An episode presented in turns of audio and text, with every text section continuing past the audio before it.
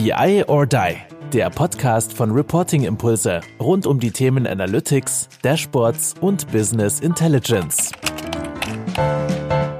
Hallo zusammen zu unserem Podcast BI or Die. Heute völlige Premiere. Wir haben zwei Gäste in dem Podcast. Einmal Markus Koring und einmal Dr. Carsten Mönning. Moin ihr beiden, grüßt euch. Moin. Moin Andreas. Also was man gerade nicht sehen konnte, wir sind hier live per Teams zugeschaltet und als ich sagte Dr. Carsten Mönning, ist, muss man, damit man ein bisschen einschätzen kann, senkte er so ein bisschen den Kopf, so nach dem Motto, das hat er jetzt nicht gesagt. Moin Carsten, schön, dass du da bist. Begrüße dich recht herzlich auch nochmal als du und nicht mit akademischem Grad. Danke, Andreas. Ist mir eine außerordentliche Freude. Vielen Dank für die Einladung. Ich freue mich auf interessante 30 plus minus Minuten. Genau, wir machen nämlich Folgendes. Ich sagte gerade, es ist ja Premiere und ihr seid zwei Leute und normalerweise kriegt unser Gast ja immer fünf Fragen gestellt. Da ihr jetzt zwei Leute seid, kriegt ihr zehn Fragen gestellt.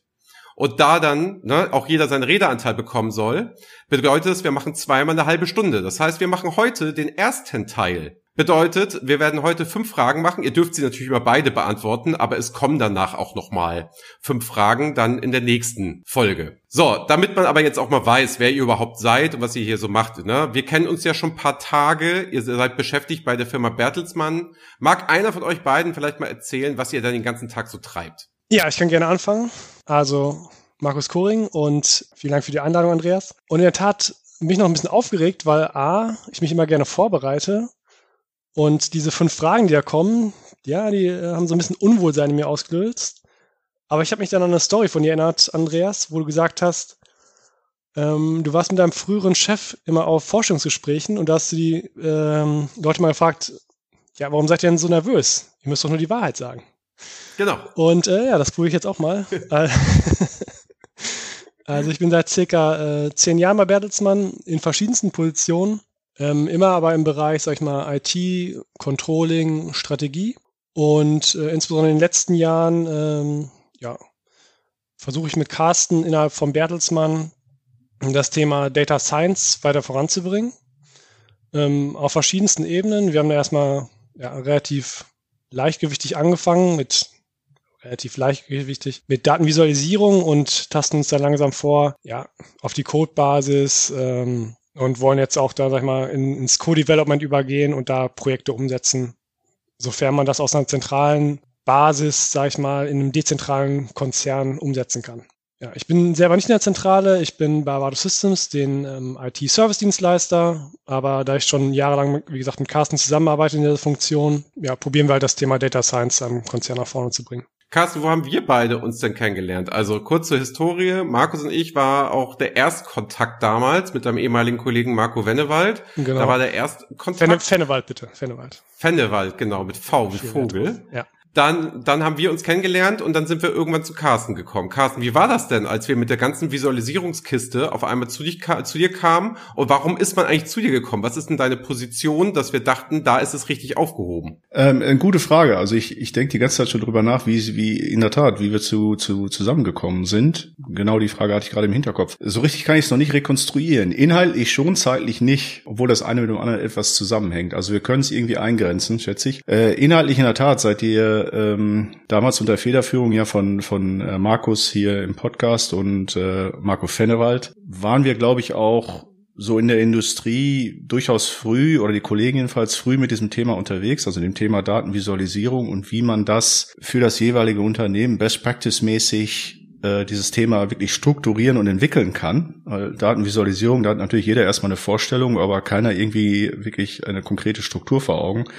Und das ist ja gerade das insbesondere, was ihr von Reporting Impulse ja auch mitgebracht habt, diese klare Struktur, in der wir dann reinarbeiten konnten und dann eben eine entsprechende Best Practice Guideline, wie sie sich jetzt eben für Bertelsmann so darstellt oder äh, wie wir geglaubt haben, zumindest äh, wie sie sich darstellen sollte, ähm, so Zug um Zug zu entwickeln. Wie sind wir dann zusammengekommen? Ich glaube, der Hintergrund war schlichtweg der, dass ich Bertelsmann Corporate IT Kontext, bei dem ich ja angesiedelt bin, eigentlich mehr oder minder seit Anbeginn der Zeit dort, also seitdem ich in der Rolle bin, ich hatte ja andere Rollen im Konzern zuvor, beziehungsweise auch außerhalb des Konzerns natürlich, aber äh, dort mich eigentlich immer mit neuen Technologien beschäftigt habe oder mich zu beschäftigen hatte. Neue Technologien, insbesondere im datengetriebenen Kontext. Und da war ja dann relativ schnell klar, wenn man von datengetriebenem Kontext spricht, dass nichts mehr an Datenvisualisierung vorbeiführt. Und da begab es sich eben, dass ihr in diesem speziellen Kontext, in dem ihr damals äh, unterwegs wart, ich glaube, prototypisch wurden ja erste Anwendungen dieses Best Practice Konzepts ja im IT-Sourcing-Bereich Genau, entwickelt. da haben wir damals Genau. gestartet. Ne? Genau. Wir waren im Sourcing. Markus, du warst da auch noch angesiedelt, ne? Und wollt, also euer Ziel war ja ursprünglich nur, das für Sourcing einzuführen, Mhm. ne? Dass ihr gesagt habt, ihr wolltet Standard im Sourcing haben. Ja, das war so eine perfide Taktik natürlich, äh, kann man jetzt natürlich im Nachhinein mal sagen, weil im dezentralen Konzern habe ich schon lange gelernt, dass wenn man sowas sofort groß aufzieht, muss man natürlich, braucht man viele Verbündete und da kann man sich auch schnell die Finger verbrennen und wir kamen natürlich aus einer Situation, wo wir ständig von unseren Stakeholdern, ja, wir waren immer im, im Ring mit denen und sagten, okay, wir haben den Dashboards vorgestellt, um halt Einkaufsdaten zu visualisieren. Da sollte man mehrere Dashboards vorstellen, das war unsere Aufgabe ähm, für die IT-Sourcing, Kosten und Savings. Und bei jedem Stakeholder, wo wir waren, der hatte seine eigenen Ideen, wie man was visu- visualisieren kann. Ja. Andere Farbe, dann da noch was, ein Schriftbild größer. Du kennst es alles, Andreas. Ähm, und da waren wir nicht mehr im Lead einfach. Also ich komme auch aus dem, ja, ich, ich, für mich war immer der Kunde König in, in jeder Position, wo, wo ich bislang war, war die Leute, für die ich gearbeitet habe. Ich habe immer versucht, ihre Wünsche zu erfüllen, aber Kunde König, ja, aber nicht Absolutismus, sondern vielleicht parlamentarisch, dass man denen so ein paar Regeln gibt und an denen können die sich, äh, und in diesem Rahmen können die sich bewegen. Und das haben wir mit dieser Guideline geschafft. Und die haben wir erstmal nur, um es halt leichter für uns zu machen, bei uns eingeführt, weil, wie gesagt, viel Abstimmungsbedarf da ist, in dezentralen Konzernen das auszuweiten. Aber wenn es natürlich dann einmal verprobt ist und dann man das anderen Bereichen vorstellt und die sagen, okay, das ist ja gut und das macht Sinn, verbreitet sich das einfach. Und was Gutes, das verbreitet sich halt. Ja, und wir sind dann zu Carsten gekommen. Und der war dann der Verbreiter, derjenige, der Accelerator. Naja, ihr habt es mir insofern ja einfach gemacht. Erstens, ich meine, das, erstens ist das ja sowieso eine Kollaboration und Zusammenarbeit. Ohne ist, ist ja sowieso nichts denkbar. Aber die Tatsache, dass, dass ihr überhaupt auf den Gedanken gekommen seid, das auf breitere Beine oder äh, einem breiteren Publikum vorzustellen, liegt ja einfach daran, dass das sich qualitativ ja eben sehen lassen kann. Da ist ja wirklich was erschaffen worden, was eben durchaus unabhängig von dem konkreten Einsatz jetzt im Einkaufskontext Allgemeinheitsanspruch hatte, äh, im Sinne einer Best Practice Guideline. Und insofern war es ja relativ offensichtlich, äh, für mich zumindest initial sofort den Mehrwert da zu sehen. Und äh, wie gesagt, in, in dieser Rolle, sich mit neuen Technologien, insbesondere alles, was mit datengetriebenen Technologien zu tun hat, sich zu beschäftigen, gehört ja eben auch dazu. Sogenannte Communities, beziehungsweise auch dedizierte Expertengruppen, die wir im Konzern ja gebildet haben, eben äh, zu entwickeln, beziehungsweise auch contentmäßig zu bespielen und, und eben voranzubringen.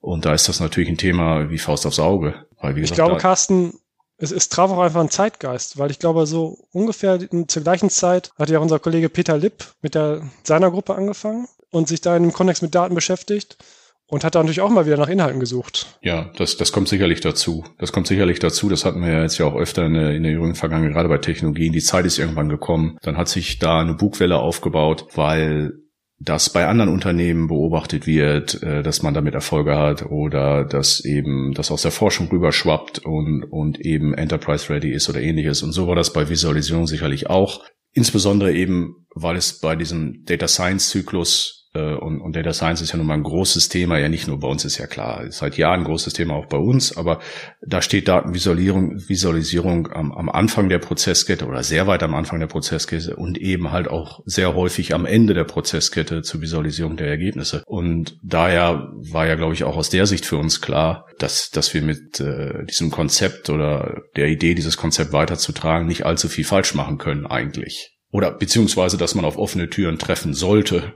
Ja. Und wenn nicht, wenn nicht, dann mit dem Thema, dann wahrscheinlich nie, war, war unser, Ansatz. Und das hat sich ja im Grunde äh, ein Stück weit bewahrheitet, auch wenn da sicherlich nichtsdestotrotz sehr, sehr viel Arbeit, Überzeugungsarbeit, äh, Workshops, äh, Trainings natürlich auch mit der Unterstützung von euch, Andreas, ähm, und ein, hereingeflossen äh, sind über, über ja wirklich Jahre, wenn man so will, um das Thema dann eben wirklich äh, auf oder dafür eine gewisse Akzeptanz und eine gewisse Verbreitung dafür zu schaffen in einem ja in einem verteilt agierenden, nicht nur geografisch, sondern auch eben thematisch verteilt agierenden Konzern wie Bertelsmann. Das ist ja kein Selbstläufer. Genau. Und ich finde, da kannst du auch noch mal zwei, drei Worte zu verlieren. Bertelsmann, ne?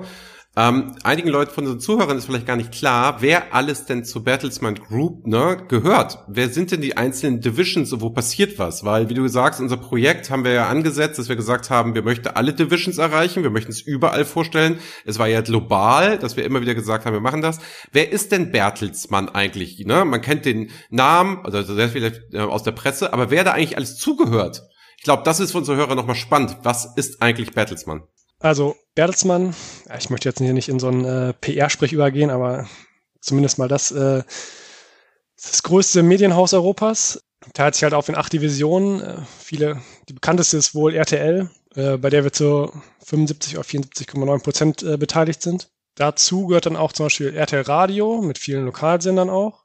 Was nur zum Teil dazu gehört, was vielleicht vielen nicht so ganz bewusst ist, ist RTL 2. Da sind wir nur so circa ein bisschen unter 50 Prozent beteiligt. Schön, wie du dich jetzt versuchst, davon zu distanzieren. Finde ich sehr gut. Ja. Ich hatte heute noch mit denen gesprochen. Es war insbesondere aus Data Science Sicht äh, sehr interessant, äh, wie die da arbeiten, wie die insbesondere Social Listening machen und wie die das dann versuchen, auf ihre Programme hin ja, zu übertragen. Äh, interessanter Bereich. Ja, zu den weiteren Divisionen. Genau, dann gibt's natürlich den äh, weltgrößten Buchverlag mit Penguin Random House. Mhm. In Deutschland auch insbesondere das äh, ja, bekannt ist äh, Gruner und Jahr mit den ganzen Zeitschriften und äh, die Bertelsmann Printing Group. Das ist natürlich, ja, früher waren wir da relativ groß im, im CD-Geschäft, DVD-Geschäft. Und dann haben wir natürlich noch die Musiksparte, wo wir insbesondere in den 70ern und 80ern und ich glaube sogar schon in den 60ern äh, relativ groß waren.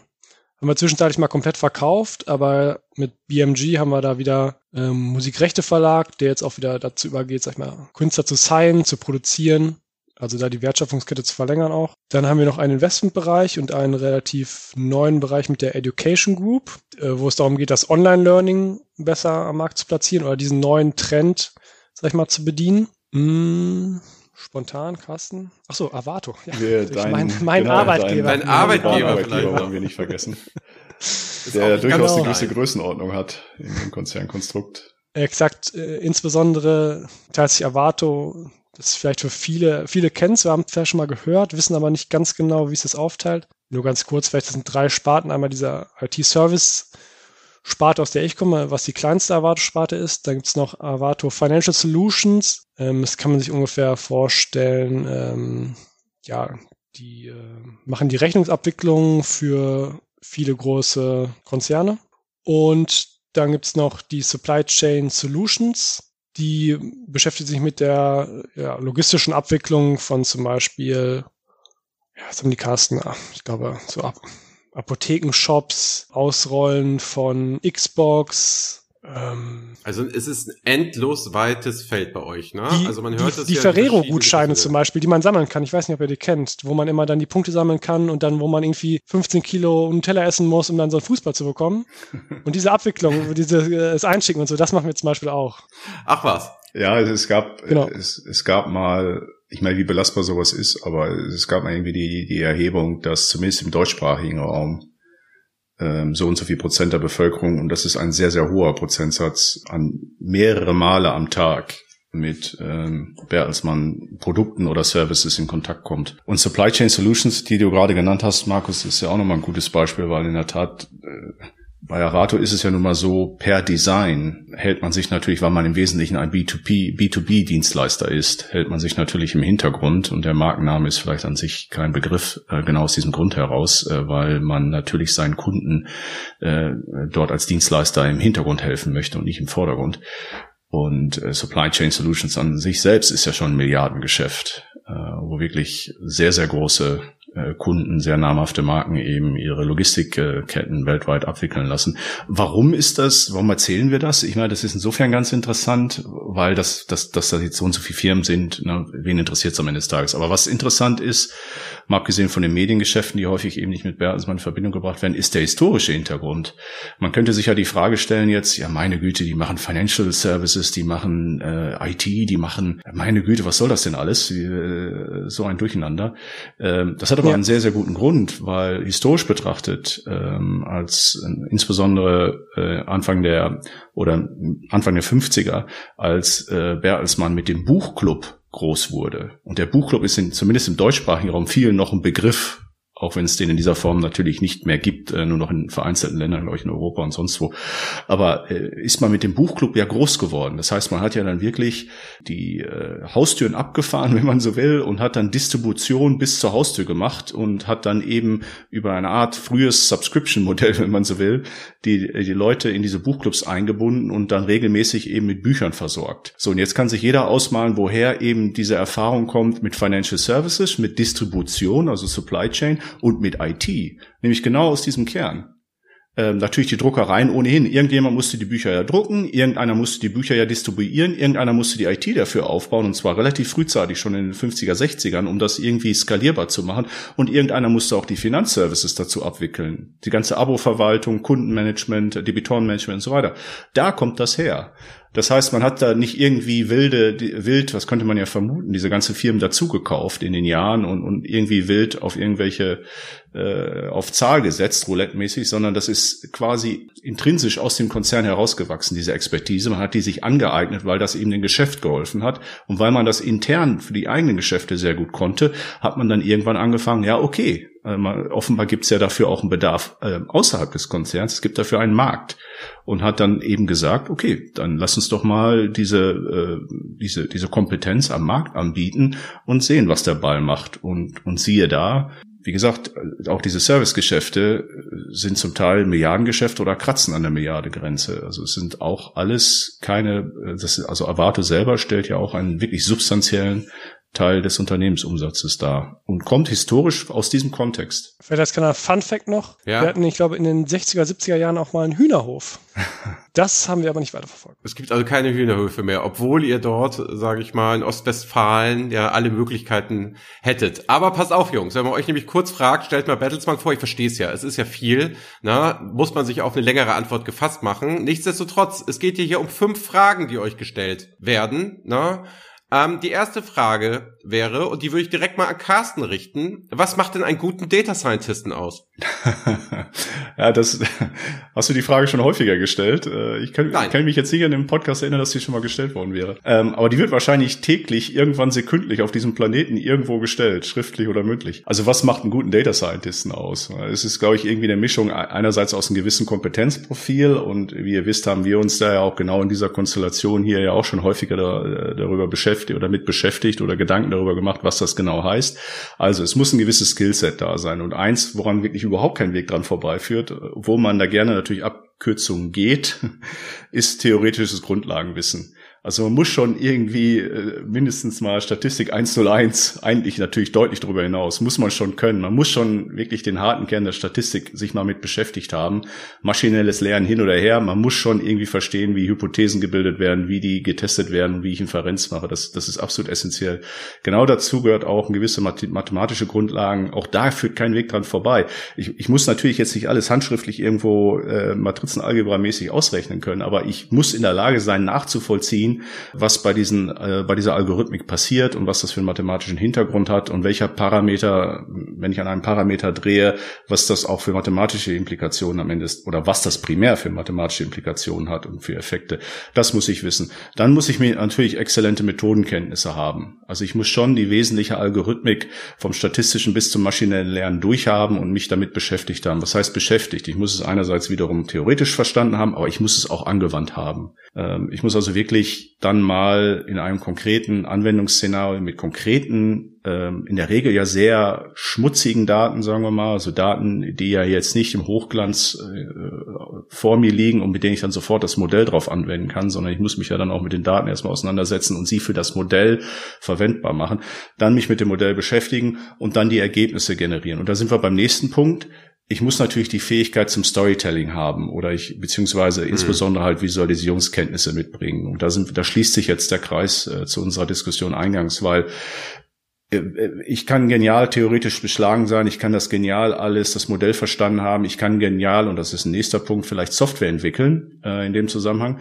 Aber es hilft relativ wenig, wenn ich den Stakeholdern gegenüber, die, die den Case halten, den Business Case, und darum geht's ja. Ich muss ja am Ende des Tages immer Business-Mehrwerte schaffen. Das ist hier Sinn und Zweck. Wenn ich das eben nicht schaffe, meine Ergebnisse, meine vielleicht sogar vielversprechenden Ergebnisse darüber zu transportieren und ihnen klar zu machen, was ich jetzt wirklich gelernt habe und wie das ihr Geschäft betrifft, äh, dann kann ich am Ende, habe ich zwar alles perfekt gemacht bis zu dem Punkt, kann aber trotzdem noch gnadenlos scheitern. Und es ist diese, diese Mischung, ich glaube, die macht es aus. Und da haben wir jetzt natürlich vom Data Scientist in Reinkultur vielleicht gesprochen. Aber wenn wir ehrlich sind, das ist der letzte Punkt. Niemand, ich glaube, diese Rede, diese ewige Rede nach dem, nach dem Einhorn, nach dem Unicorn, ich glaube, dass da, da, das, da, da sind wir jetzt, glaube ich, endgültig durch. Da hat wirklich jeder jetzt auch begriffen, dass das genau wie bei jeder anderen Profession sinnlos ist, nach demjenigen oder derjenigen zu suchen, die alles kann, sondern das ist ein Teamsport. Das heißt, ich muss teamfähig sein. Ich muss in der Lage sein, nicht nur mit meinen Stakeholdern zu reden, sondern ich muss auch mit meinen, mit meinen Arbeitskolleginnen oder Kollegen äh, in meinem Team reden und kommunizieren können, kollaborieren können. Das kann auf der Codezeile sein, das kann aber eben auch darüber hinaus äh, beim Verständnis über das Modell sein. Insbesondere bedeutet das, ich muss eben nicht, wir haben jetzt immer die ganze Zeit davon gesprochen, was ich vielleicht können muss, aber ich muss eben nicht unbedingt jetzt auch noch der wahnsinnige Data Engineer sein. Also wenn ich mich auf Data Science spezialisieren möchte, dann kann ich das sicherlich machen. Ich muss trotzdem Data Engineering Grundlagen natürlich mindestens kennen, aber ich muss mich jetzt nicht auf, auf allen Cloud-Plattformen dieser, dieser Welt ähm, bis ins Letzte über Data Engineering Prinzipien auf dieser Cloud-Plattform, wie die auf dieser Cloud-Plattform umgesetzt sind, vielleicht auskennen. Dafür gibt's dann in der Regel eben vielleicht ein Data Engineer, vielleicht ein Machine Learning Engineer, was auch immer. Also ich muss mich vielleicht von dem Gedanken, den es mal eine Zeit lang vielleicht gab, und, und dieser Druck, der ist auch da, dass, dass man immer glaubt, man müsste selber alles bis ins Detail selber wissen. Ähm, davon muss man, das ist auch eine Fähigkeit, glaube ich, sich davon ein bisschen verabschieden zu können und zu sagen, das ist ein Teamsport, deswegen erwarte ich, dass diese Kompetenz, weil die eben so wertig ist und wirklich einen Vollzeitjob darstellt, dass die jemand anders abdeckt und mit dieser Person kann ich auch 1A zusammenarbeiten. Und das ist so ein bisschen jetzt so zusammengefasst aus meiner Sicht zumindest die Elemente, ähm, und das, das heißt in Summe nach wie vor, das ist ein anspruchsvoller Job. Das bedeutet, du hast ja, wirklich eine gute Ausbildung durchlaufen äh, und wenn du ein guter Data Scientist werden willst, musst du auch viel praktische Erfahrung sammeln und, und dann ist das ein sehr, ich glaube aber auch ein sehr befriedigender Job, weil du, wenn du das alles hinbekommst, dann ist die Wertschätzung im Unternehmen für diese, für diese Fähigkeit, die geht nur in eine Richtung die geht nach oben. Und wenn du dann insbesondere dann noch den Übergang schaffst und der ist ja fließend in KI-Anwendungen, also aus, aus meiner bescheidenen Sicht zumindest ist KI im Wesentlichen oder AI eben, bringt eben Anwendungs Anwendungsfälle für Data Science. Es ist jetzt nicht wirklich ein eigenes technologisches Feld in dem Sinne, sondern die, die, die Capabilities, die ich brauche, die, die, die, die erwerbe ich schon im Rahmen von Data Science alles das, was mit maschinellem Lernen zu tun hat, kann ich im Rahmen von Data Science Curricula oder Ausbildungsprogramme auch lernen. Und äh, KI bringt dann aber die interessanten Anwendungsfälle. Und da gibt's ja natürlich bei uns im Bertelsmann im Medienumfeld insbesondere, aber nicht nur, auch bei den Serviceeinheiten. Aber da gibt es tonnenweise, hunderte, wenn nicht tausende von Anwendungsfällen, Bruchteil von denen natürlich äh, erstmal ähm, äh, wir auch tatsächlich schon in der Produktion haben. Also das wäre jetzt mal in, in vielen Worten so der Abriss, was ich glauben würde, was, was einen schon sehr guten Data Scientist äh, am Ende des Tages auszeichnet. Aber das ist natürlich ein mehrjähriger Prozess, Ausbildung, berufliche Erfahrung und so weiter. Ja, also schön, wie du das, wie du das erklärst mit dem Data Scientisten und wie hoch deine Ansprüche daran sind. Man sieht aber auch die Verzweiflung der Firmen. Weißt du, ich habe neulich bei About You habe ich gesehen, die suchen halt ohne Ende Data Scientisten, ne? Werde Data Scientist gerne als Quereinsteiger. Was du vorher gemacht hast, völlig egal wir bringen dir alles bei, was du wissen musst. Also sie haben auch einen ganzen Track und so einen ganzen Programm und alles Mögliche aufgesetzt. Ne? Es zeigt halt die Anforderungen, die du gerade alle beschrieben hast, ne?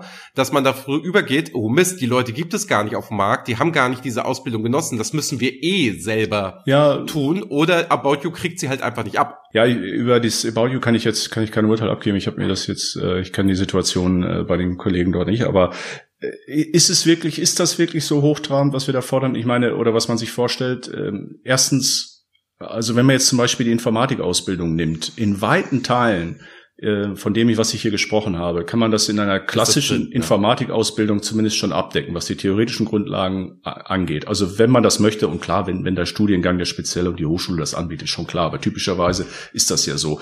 Also ich, ich beschäftige mich mit Statistik, ich beschäftige mich mit, mit Mathematik und zwar Teilen von Mathematik, die hier wichtig sind. Ich kann das auch in der Regel im Rahmen des Studiengangs auch schon entsprechend erweitern. Okay, was fehlt mir dann? Na klar, die, die, die Spezialisierung Richtung maschinellem Lernen, statistischem Lernen vielleicht, also die stärkere theoretische äh, Spezialisierung in den Bereichen. Aber mehr und mehr Hochschulen bilden, äh, bieten das an.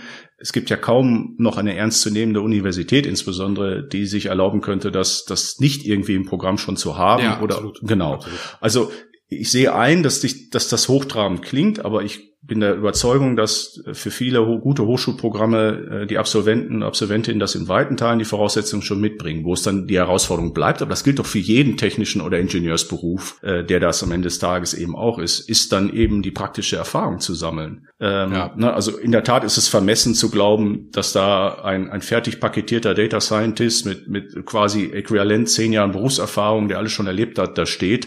Das natürlich nicht, aber äh, dass da Leute, junge Leute mit viel Potenzial dann vor der Tür stehen. Ich glaube, dass das ist schon der Fall. Aber richtig, äh, davon gibt's natürlich angesichts der Nachfragesituation nach wie vor nicht genug. Das geht uns ja genauso. Also meine, händeringend suchen wir in, in verschiedensten Konzerneinheiten weltweit natürlich nach solchen Leuten, klar. Aber da sind wir in Konkurrenz mit, mit tausenden anderen Firmen natürlich, die auch attraktiv, attraktive Arbeitsplätze anbieten können. Vielleicht mal zu den Kurzprogrammen, darauf lief es ja so ein bisschen hinaus. Die Firmen versuchen jetzt natürlich, da dieser Skill mal mehr gefragt ist, schnell diese Leute aufzuphasen. Das ist ja im Grunde die Essenz von dem, was About You da ähm, versucht. Und About You, ich kenne es so ein bisschen, da meine Schwester da äh, gearbeitet hat.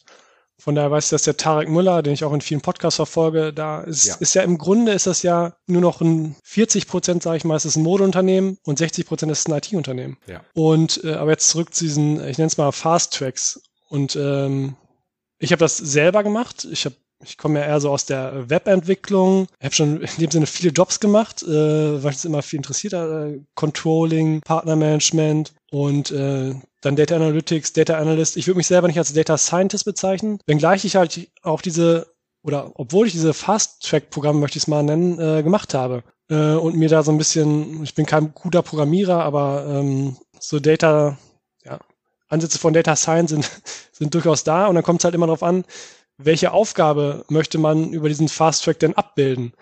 Und äh, das weißt du auch, Carsten, also insbesondere Data Science ist natürlich ein großes Feld und in welches Feld möchte man jetzt genau rein? Möchte man da jemand jetzt, ja, der jetzt äh, autonomes Fahren da irgendwie äh, äh, entwickelt oder möchte man da jemanden, der eine Zeitreihe analysiert, ohne jetzt ja. den, den Zeitreihenspezialisten dazu nahe zu treten. Aber da gibt es natürlich gewisse Komplexitätsunterschiede auch.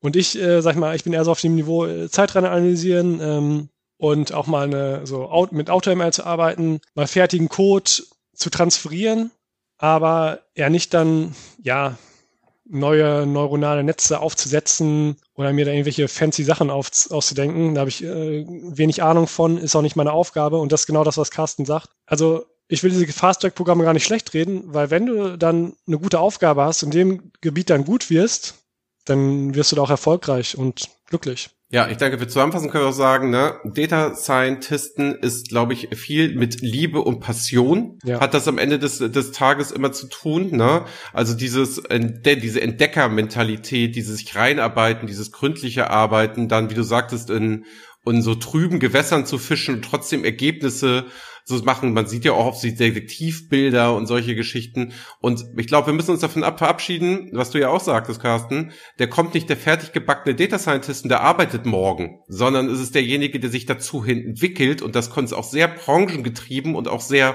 umfeldgetrieben und auch, wie sich das entwickelt. Weil wie viele neue Produkte ihr bei Bertelsmann in den letzten zehn Jahren hattet, da hätte man kein Uni auf der Welt sich da irgendwie hinstudieren lassen können. Man hätte ja nicht sagen können, da werde ich jetzt Branchenspezialist. Das heißt, heißt, dieses Skillset mitzubringen und die Offenheit und das Mentalität, das scheint ja ganz wesentlich zu sein ja. bei Data Scientisten. Also dieser Science-Begriff, der ist ja nicht umsonst innerhalb von Data Science in dem ähm, ganz also aus meiner Sicht zumindest ganz treffend und bewusst gewählt, nämlich einerseits, wie du schon sagtest, dieses, dieses Herzblut mitbringen, was, was man in der Forschung auch mitbringen muss. Wenn man das in der Forschung nicht mitbringt, dann hat man da nichts verloren. Also wenn man für sein Thema nicht brennt in der, in der Forschung, egal welches Fach das ist, aus meiner Sicht zumindest, hast, hast du bei der Forschung, hast du in der Forschung nichts verloren. Das hältst du auch nicht durch, auf hohem Niveau zu forschen, wenn du nicht diese hohe intrinsische Motivation hast. Und das ist bei Data Science eigentlich auch so. Du, es darf dir nicht grauen vom Berg vor Daten und auf der Suche nach einem verzweifelten Zusammenhang oder wie auch immer. Also das darf einem davor nicht grauen, sondern im Gegenteil, das, das muss man als, als, als, als Herausforderung, als intrinsische Motivation sehen.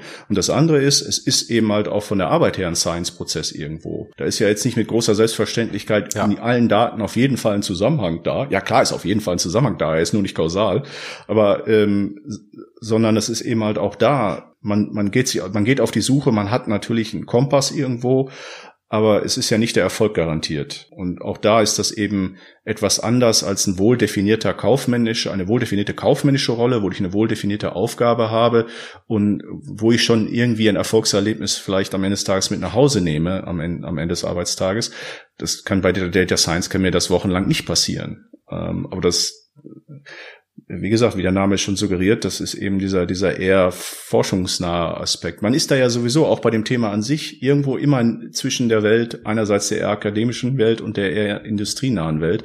So entwickelt sich das Thema ja ohnehin, dass man weiterhin sehr, sehr nah, also dass dieser Graben zwischen diesen beiden Gebieten, äh, zwischen der Industrie, industriellen Anwendung und der, der forschungsnahen Arbeit, der wird ja sowieso immer schmaler. Da brauchen wir jetzt nicht auf die großen Tech-Firmen in den USA oder China zu schauen, wo, wo da der, der Übergang sowieso schon fließend ist.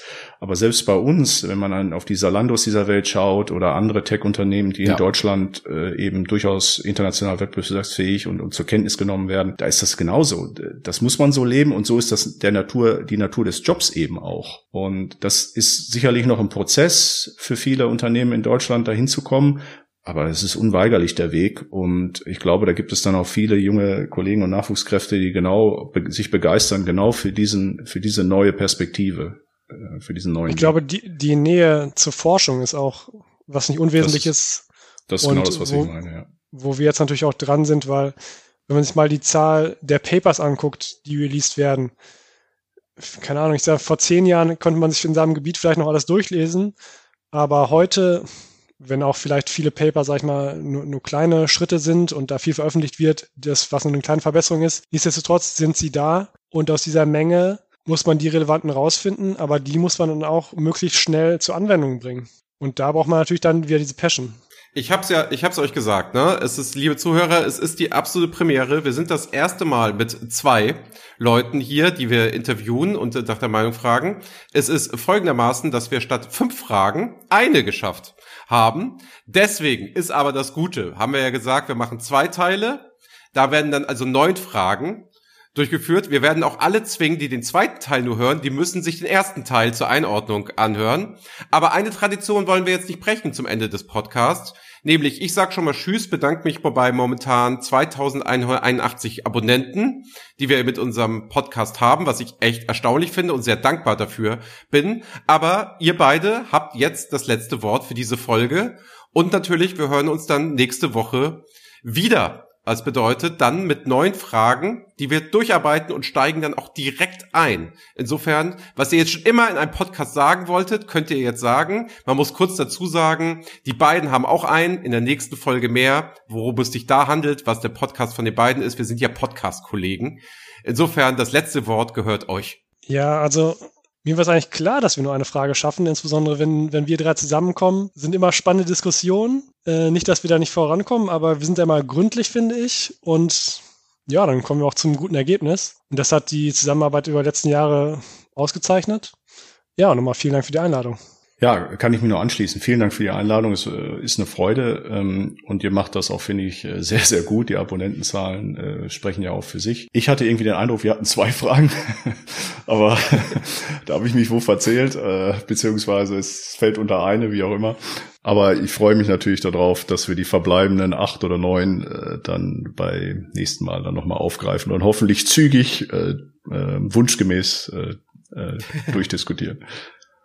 Lieben Dank euch beiden. Kommen Sie, kommt ihr alle gut durch die Woche. Bis dann. Ciao. Vielen Dank. Bis dann, Andreas. Ciao. Tschüss. Das war BI or Die, der Podcast von Reporting Impulse. Danke, dass ihr auch diesmal wieder mit dabei wart. Wenn es euch gefallen hat, dann hinterlasst uns doch eine gute Bewertung und abonniert den Podcast, um keine weitere Folge zu verpassen. Bis zum nächsten Mal.